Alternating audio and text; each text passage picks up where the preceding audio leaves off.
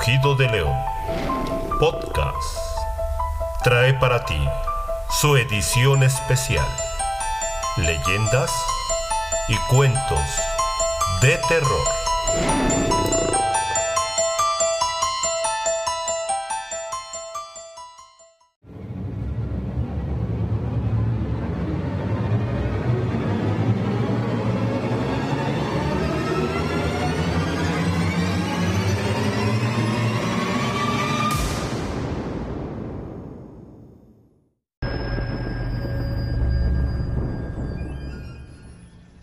La leyenda del Callejón del Muerto en Puebla es una historia muy conocida en nuestra ciudad. Trata de un acontecimiento que ocurrió en el siglo XVII en el barrio de Analco, en lo que ahora es la calle 12 Sur entre la 3 y 5 Oriente, y es llamado el Callejón del Muerto. La historia nos remonta en el año de 1785, cuando un hombre cruzó por esta calle a las 3 de la madrugada, en busca de una partera, debido a que su esposa estaba a punto de dar a luz. De pronto, otro hombre se acercó y le pidió su dinero, amenazándolo de muerte.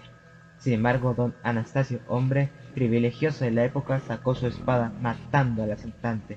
Desde entonces, según cuentan los relatos populares, es que el alma de este hombre sigue penando hasta nuestros días, apareciéndose en todas aquellas personas que pasan principalmente en las madrugadas.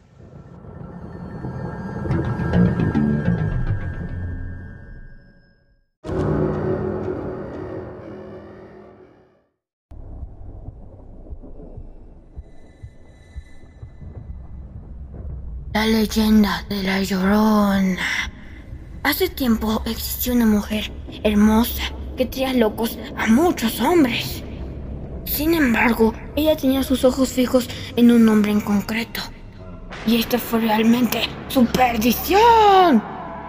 El hombre en cuestión era un criollo de padres ricos. En cambio, ella no tenía nada para ofrecerle más que su propio ser por eso accedió a entregarse y con él tuvo dos hijos. Al pasar del tiempo, el amor que tenían ellos dos empezó a desvanecer hasta el punto que un día de pronto el marido le comunicó que se iba a casar.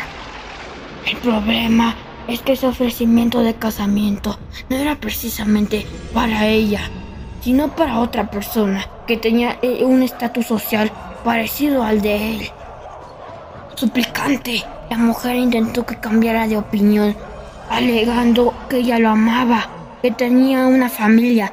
Sin embargo, el hombre sostuvo de manera violenta y pronunció las palabras más hirientes para ella.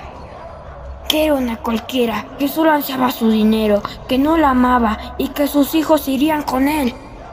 Por ese motivo, y sumida en la desesperación de perder a lo que más quería, tanto a sus hijos como el amor de su vida, esa noche tomó una decisión. Se acercó a sus hijos, los vistió y les dijo que iba a dar un paseo, todos juntos por el pueblo. Los dos niños estaban encantados de salir con su madre y caminar con alegría, sin saber lo que les esperaba.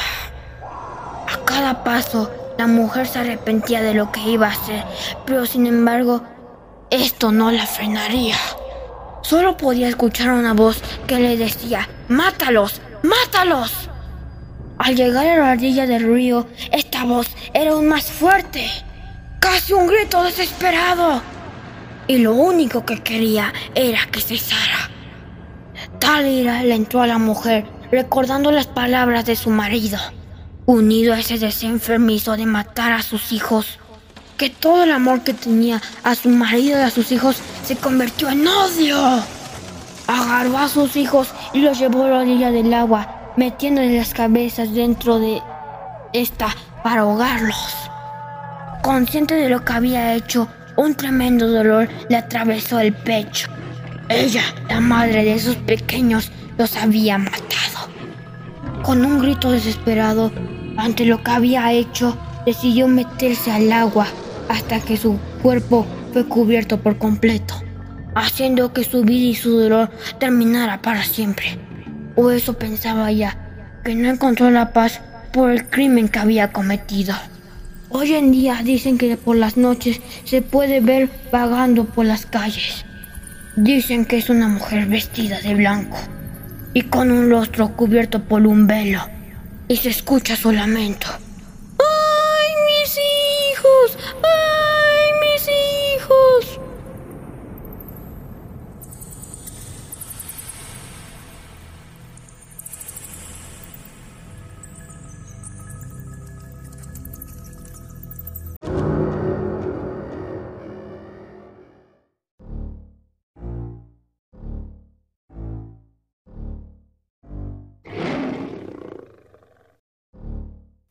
Esta leyenda nos lleva a Concepción. Al final del siglo XVIII, tres muchachas de apellido Pascuala iban a lavar la ropa a una laguna y mientras realizaban su trabajo entonaban hermosas canciones. Un día llegó hasta la casa de las tres muchachas un forastero en demanda de hospedaje. Él fue acogido gustoso por el padre de las jóvenes. Todos los días, al morir la tarde, regresaba hasta la casa el solitario forastero y miraba a las pascualas que volvían cantando al aire sus trenzas rubias y su atado de ropa sobre la cabeza. El joven se enamoró de las tres hermosas muchachas, y cada una en secreto le correspondió su amor. Se reunían secretamente por separado, pues el chico no quería que las otras se enteraran de su infidelidad.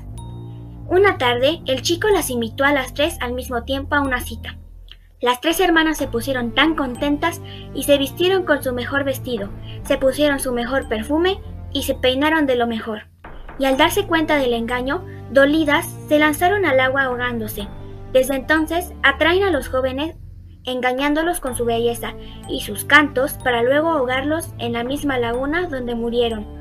Por eso los guardacostas siempre andan sacando los cuerpos de los jóvenes que cayeron en el engaño aunque se dice que una manera para poder sobrevivir a las tres Pascualas es gritar a todo pulmón su apellido tres veces. ¡Pascuala! ¡Pascuala! ¡Pascuala!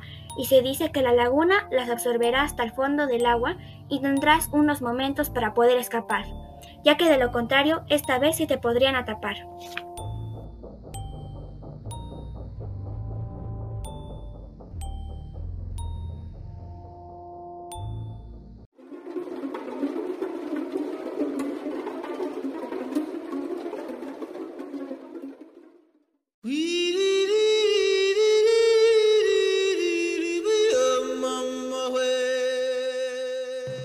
Es momento que el león descanse, pero pronto regresará. Hasta la próxima.